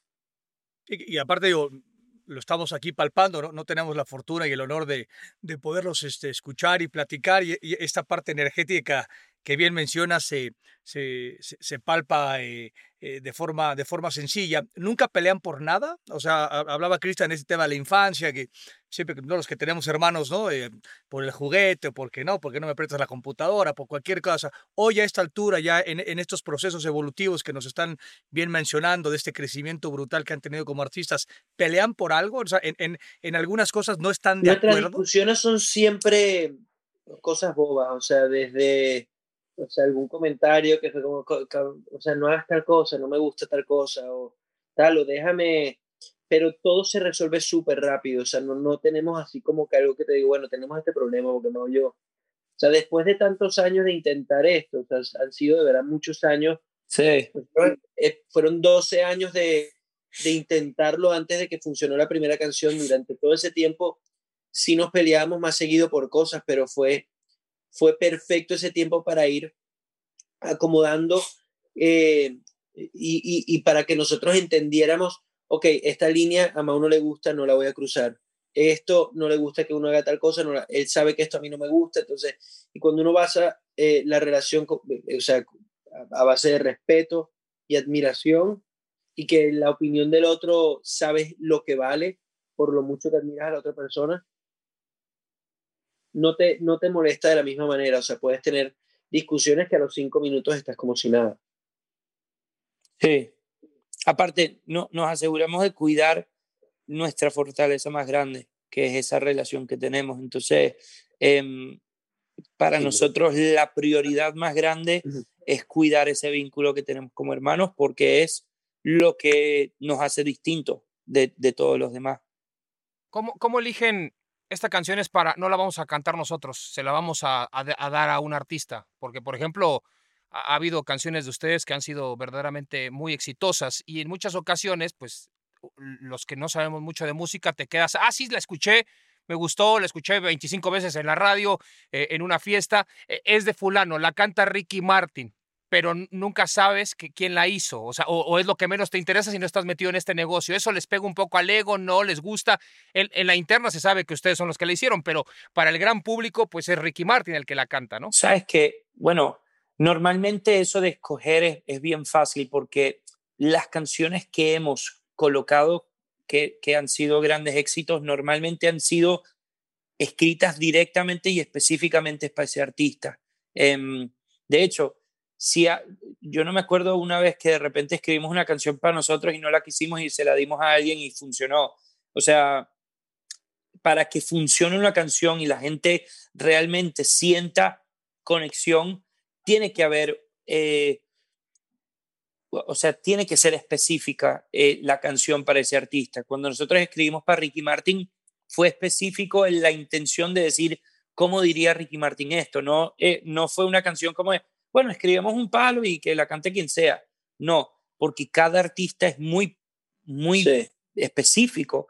Eh, Ricky Martin no dice las cosas igual que Becky G y no dicen las mismas cosas que eh, Balvin o etcétera, o Maui Ricky. Entonces, cuando uno escribe para todos esos artistas, siempre que lo hicimos nosotros fue pensando específicamente en ellos. Y, y no fue ego tampoco porque nos sirvió de confirmación, porque nosotros, eso fue, eso fue realmente nuestro enfoque eh, de escribir para otra gente fue antes de que lo de Mau y Ricky realmente funcionara. O sea, yo, yo pienso en eso de nosotros escribiendo para otros artistas, casi como, aunque todavía lo hacemos en ciertos casos, no, no es como algo tan común en nosotros, lo siento como casi como algo de, nuestro, de, nuestra, de nuestra otra etapa, otra etapa de nuestra carrera. Y, y no nos pegaba el ego porque para nosotros era confirmación de que o sea, todavía no habíamos tenido un hit nosotros. Italia estaba número uno en la radio con nuestra canción, o Ricky Martin, o lo que sea, y uno decía, ves que mis canciones sí funcionan. O sea, lo único que necesitamos es que alguien confíe en ella y que le meta con todo porque realmente el lenguaje y nuestra forma de decir las cosas está conectando. Entonces para nosotros servía como una confirmación y poder llegar a los otros lados y decir, mira, mira todo esto que está sucediendo con mis canciones confía en mí que nosotros también tenemos esa capacidad de hacerlo por nosotros mismos y tal. Y, y obviamente también nos dio la, o sea, la bendición hermosa de poder empezar a vivir de lo que amábamos. O sea, como, como autores fue que empezamos a recibir los primeros cheques y el primer dinero em, como para poder vivir de lo que amábamos. ¿Y, ¿Y, cuál es el, el, el, momento este, Ricky Mao, donde, donde dicen e, esto que vienes platicando, Ricky? Decir, puta, algo tiene que pasar para que la saquemos del parque porque le estamos sacando desde otro sitio y ahora la, la, vamos a sacar del parque desde el sitio, digamos, del protagonismo, si se le puede llamar así, o de la interpretación. ¿Cuál es, el, cuál es el, la piedra angular? ¿Cuál es el parteaguas, digamos, el momento, la canción? La canción hubo dos cosas. O sea, antes de, de lo de mi mala, nosotros estábamos con número uno en radio en México y partiendo esa canción, una balada que le hicimos a Taría que se llama Por lo que reste de vida y nosotros al mismo tiempo estábamos grabando un cover porque en el momento en el que estábamos eh, nos dieron, ¿saben qué? No graben esa canción ustedes. Eh, claro, estábamos, no, nos dieron, mira, estas canciones no, graben este cover que esto va a funcionar mejor. Y nosotros estábamos en ese momento de decir, oye, pero ¿cómo me dices eso si tengo mi canción que escribí en mi piano en mi casa, está número uno en todos lados y yo tengo que grabar un cover? O sea, no entendía yo por qué estaba sucediendo eso. Y cuando sacamos, cuando decidimos, Mau y yo, tuvimos una conversación con nuestro manager donde dice, oye, le están dando todos estos palos a todo el mundo y ustedes están empeñando, empeñados en hacer un estilo de música, ábranse a hacer lo que les guste, porque nosotros también sentíamos un poquito presión de, de llevar el legado de la balada, siendo Montaner, ¿sabes? Y, y, decir, ok, hay que cantar este estilo de música. Y el momento que dijimos, ¿sabes qué? Nosotros tenemos un lenguaje distinto a nuestro padre, gustos musicales diferentes, cosas diferentes, eh, influencias diferentes. Fue el momento en el que conseguimos nuestra hilera de lo que hacemos nosotros, de lo que sacamos Mimara, conectó y a partir de ese momento nos cambió la vida por completo. Sí, la, fue mi mala la canción que, que hizo que todo cambiara. Y en realidad no la hicimos, o sea, nosotros cuando escribimos esa canción, aunque la amábamos, que fue, o sea, fue una de esas canciones que cuando le íbamos a sacar fue, un, fue más hacia el, bueno, saquémosla para ver qué pasa, más que saquémosla sabiendo que, era un, que iba a ser un hit. Eh, claro, la sacamos en ese momento, pegamos ese palo y fue casi como, ay, Dios mío, ¿sabes? Y tratar de, de ver cómo hacíamos para continuarlo, pero no sabíamos realmente que esa iba a ser la canción. Y después de después de 12 años, nosotros estamos un poquito acostumbrados a desilusionarnos, a pensar esta va a ser la canción y que cuando saliera no pasara nada. Estábamos acostumbrados a eso, entonces ya esa canción fue como, ve, saquémosla, ve, saquémosla. Y justo la que, la que sacamos sin tenerle demasiado como enfoco, foco al, va a ser un palo, se pegó, o sea, no joda, fue una locura lo que sucedió. y ahí empezó todo a, a, funcionar. Cuando tienen una fiesta, e, este año está más complicado, pero cu cu cuando han tenido fiestas en casa, reuniones, muchos amigos, toda la familia, vienen más familia, y ya se ponen un poco, este, mucho más festivos, el alcohol empieza a cruzar las venas por todos lados, a los que tomen, o la fiesta, el exceso de comida, lo que sea, y empiezan, no, a ver, que canten, que canten. Si le dicen a su papá, tú no, o, o, vamos nosotros, o, o, cantan otras cosas, o ustedes coberean a su jefe, ¿cómo está? O sea, ¿cómo es una fiesta con ustedes? Prefiero que cante Montaner. Que cante Montaner. Claro. Pero no somos, no somos mucho de hacer eso, la verdad, o sea, es que es raro, hermano, es como yo me imagino, no sé, un cirujano en una fiesta y empiezan a ver, ah, opérame, opérame, opérame. Eh, un, un, poco distinto, un poco distinto, pero te entiendo, te entiendo, te entiendo. Ahora, pero, por ejemplo, en sus fiestas, en sus fiestas no se escucha eso. O sea, no, no, aunque sea un disco, no, eso no se pone. O, o, se pone música de ustedes. Por ejemplo, en una fiesta se pone música de ustedes, así como entre amigos, bueno, vamos a poner esta, o cantan ustedes, o tampoco. Si hay un playlist, inevitablemente va a sonar. O sea, si es un playlist de, música X, o sea, es posible que una de nuestras canciones suene, sin duda, pero no, no decimos si tenemos un disco recién salido o algo así, ahí sí, o si eh, estamos trabajando en algo y queremos que ese grupo de gente lo escuche, ahí sí, pero no como como en esta, en esta fiesta solamente se escucha Mau y Ricky Camilo y Ricardo Montaner. no, no pasa. No pasa tan así. Nos da más bien vergüenza, o sea, cuando llegamos a los restaurantes capaz y, y estamos ahí y empiezan a poner nuestra música, es bonito, pero al mismo tiempo uno siente como una presión de que está todo el mundo volteándote como, eh, eh, eh, y uno tiene que estar comiendo y haciendo... saludando a la gente, claro, hay que saludar, como diciendo, claro, ahí estoy, ahí estoy. Sí, es, es como un abrazo al, a, al, ego, pero hay un momento en que también como que dice, no tanto, no nos interesa tanto, porque sí, Exacto. a veces uno, uno se pregunta de afuera, este, pues en las, en, las fiestas siempre hay muchas, mucha, va, la, la, fiesta va cambiando de tonalidades. Pero doctor. es como si te pusieran a ti, güey, a, a, narrar fútbol, güey, la mitad de sí, la bueno, fiesta. a mí luego me dicen, a ver, hueva, ¿por qué no, no, me gritas un gol? Y dije, no me toques los huevos, ¿cómo va a estar gritando un gol? Eso tiene que ser en el partido, no acá. Es exactamente lo mismo. O sea, que imagínate que estén viendo un partido de fútbol y te digan, vamos a ponerle mute y habla tú. Sí, sí, sí, está de hueva. Sí, está, bueno, te lo quería plantear a ti para ver cómo era, porque sí, eh, coincido plenamente, está de hueva, sí, está totalmente fuera de contexto, es correcto. Decían de estas eh, influencias diferentes a las que tenía, su, tenía tu padre. ¿Ustedes admiran algún, algún cantante, sea mujer, hombre, eh, este, dueto, grupo, que digan, puta, este es, este es como mi, mi grupo, mi cantante, mujer, hombre favorito, este es el, ¿no? Quitando el tema de, de, de, de tu padre y demás. ¿Hay alguno que digan, este es el Dios eh, para mí? Hay, hay, varios. Yo siento que, que admiramos a mucha gente porque aparte eh, admiramos a gente para distintas, distintas cosas. cosas. O sea, yo como baterista admiro a alguien como Steve Jordan o a alguien como, eh, como Dave Matthews Band, que tienen un baterista extraordinario, pero, eh, por ejemplo, yo te podría decir que como en general Coldplay podría ser una de mis, mis bandas favoritas, especialmente porque um, son como unos camaleones y, tienen como una habilidad extraordinaria de evolucionar de una manera espectacular. Michael Jackson también, Servando y Florentino fueron esa banda que, que nos hizo que Ricky y yo fuéramos lo que somos.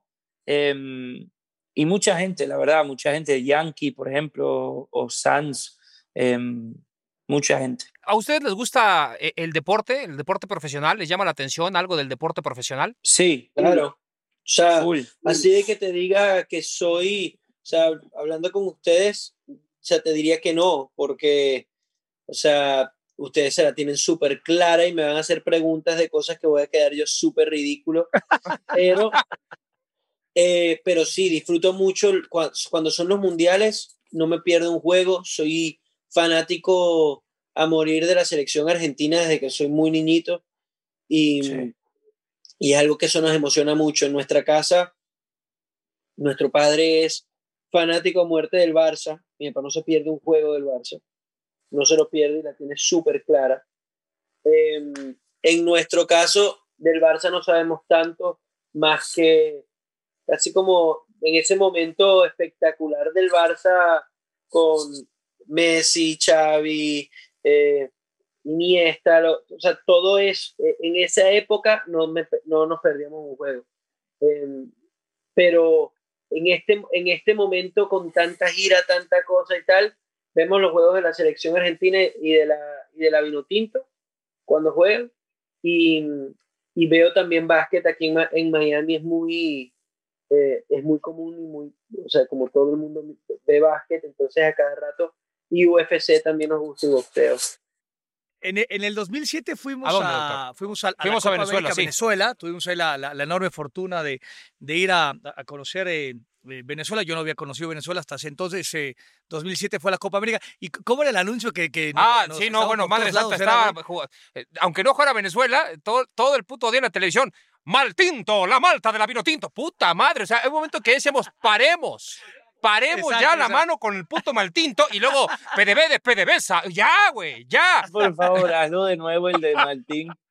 No, a ver, a ver, es que, pero ¿cómo se llama? Mal tinto, la malta de la vino tinto. Y puta madre, ese tinto, la, la, malta de la vino tinto, ¿no? Sí, sí, sí, sí. sí, sí era una cosa. cosa... Venezuela, familia. No, era una maravilla, una maravilla. Estaban ahí, estábamos platicando. Bueno, Sí, estuvimos ahí, estuvimos cerca Estuvo de mucho mes, tiempo, el menos, doctor ¿no? le sudaban sí. las rodillas en Maturín. Jamás vi que a una Sí, persona un- le sudaran las rodillas. Algo verdaderamente rarísimo, cabrón. Fue- había 300 grados Hijo de puta, no nos estábamos jodas, güey. incinerando ahí en Maturín. No sabemos qué estaba pasando, pero este. Ni yo no, ido a Maturín. ¿no? Fíjate güey. Pues bueno, ve- llévate Bermudas. Eso sí, porque este asqueroso traemos un pantalón beige eh, como de lino y yo vi que tenía unos círculos de- como si se hubiera arrodillado, ¿no? Dije, te tiraste al pasto, ¿qué mierda hiciste? Una Sí, cosa Marco, asquerosa. Una vaina así. No, no sabes lo que era, asqueroso, asqueroso. Ahora, y, y para, y para cuando acabe esta maldita pandemia, que esperemos ya las cosas mejoren mucho más para, para todo esto el 2021, eh, ¿ustedes dónde se, dónde se ven? Dónde se, eh, ¿Cuántos conciertos están pretendiendo más o menos si es que tienen algo analizado de quizá para mediados de año o en octubre? O sea, ¿cómo va a estar? Es raro hacer planes, ¿no? Es raro ahorita decir, bueno, empieza la gira tal día. Em, cometimos ese error el año pasado y perdimos 60 conciertos. Eh, pero eh, yo creo que, o sea, nuestra idea está en, número uno, reprogramar todos los que teníamos eh, este año. Em, el año pasado hicimos 101 shows, entonces eh, yo creería que, que este 2021, si Dios quiere, sea algo por lo menos más de la mitad, ¿no? De, eso. Yo extraño demasiado salir de gira porque aparte, yo siento que una de nuestras fortalezas más grandes es, es cantar en vivo. O sea, el show de Maui Ricky es un show que es una experiencia más allá de solamente un concierto. Em, yo, yo siento que Ricky y yo nos lo tomamos demasiado en serio y casi que podría ser como una, como una experiencia casi que espiritual. Entonces es algo muy bonito y, para nosotros no hay nada más bonito y más importante que poder conectar con la gente que sigue nuestra música. Yo, eh, Ricky y yo hemos tenido claro desde hace un tiempo para acá que nuestro propósito en esta tierra no es la música, que la música es el vehículo que nos permite impactar la vida de la gente, pero al final de todo, nuestro propósito es la gente que nos sigue, es impactarlos a ellos y sembrarlos y servirles eh, con, un mensaje de amor, eh, de familia, de hermandad, de, de, de, artista fan, de lo que sea, pero, pero poder impactar sus vidas de una manera positiva. Entonces, me muero de ganas de poder irme de gira para poder tener ese, ese contacto físico que tanto nos hace falta y, y ese contacto visual de poder estar cantando y conectar a los ojos con la gente que nos sigue. Ricky, tú piensas lo mismo, obviamente, ¿no, Ricky?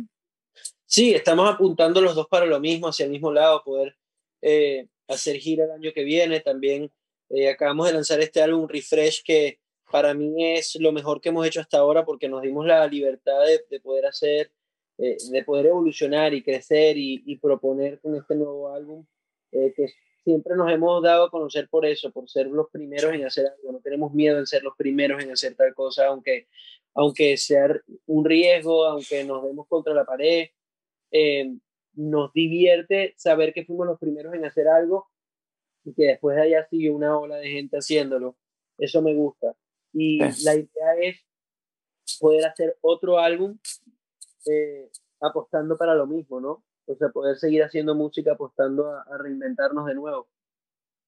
Señores, les queremos solamente agradecer y por supuesto enviarles un grandísimo abrazo por todo el tiempo que nos han otorgado, por la entrevista y próximamente cuando ya estén de regreso en los conciertos, doctor García y un servidor, por supuesto que estaremos en su concierto, claro, con boleto regalado, cabrones, pues si no, no vamos a ir, nos van a regalar los boletos y aparte backstage y todo el pedo, ¿eh? si no, no vamos. Eso va, Si no, eso no. va, eso va. Oye, los queremos, muchas gracias, en serio, gracias por su tiempo, gracias por em, invitarnos a este espacio y, y a esta ventana enorme para poder llevar ese mensaje del que les contábamos a toda la gente que los escuche ustedes.